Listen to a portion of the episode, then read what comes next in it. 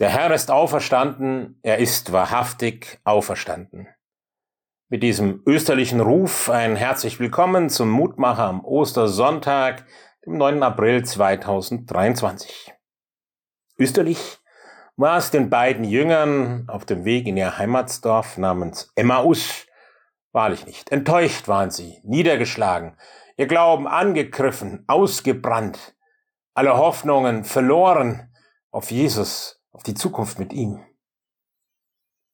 Aber es war gut, was sie taten. Sie redeten miteinander auf dem Weg über ihre Enttäuschungen, über ihre Hoffnungen, über das, wie es weitergehen könnte oder ob es sich noch lohnen würde zu glauben. Und dann erschien ihnen ja Jesus, ohne dass sie ihn erkannten.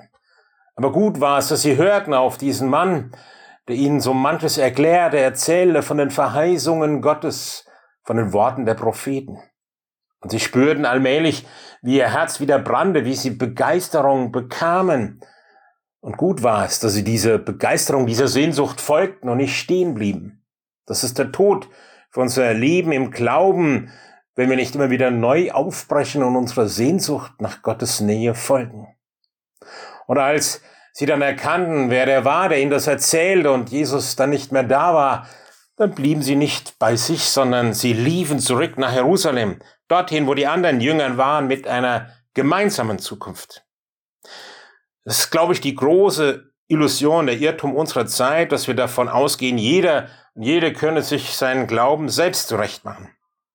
Der Glaube hat seinen Platz in der Gemeinschaft der Christen und Christinnen, in der Gemeinschaft der Kirche und Gemeinde. Glauben können wir nur miteinander. Glauben können wir nur, wenn wir uns gegenseitig erzählen, was Gott in unserer Mitte getan hat. Glauben können wir nur dort, wo viele kleine Feuer zu einem großen Feuer werden.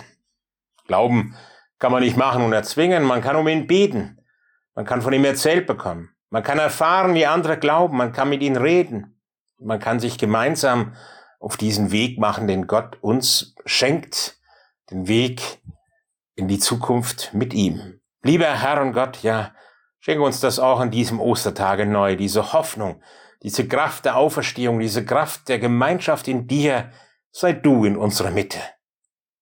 Amen. Es grüßt ihr aus Bicken, ihr Pfarrer Roland Friedrich und wünscht Ihnen ein gesegnetes Osterfest.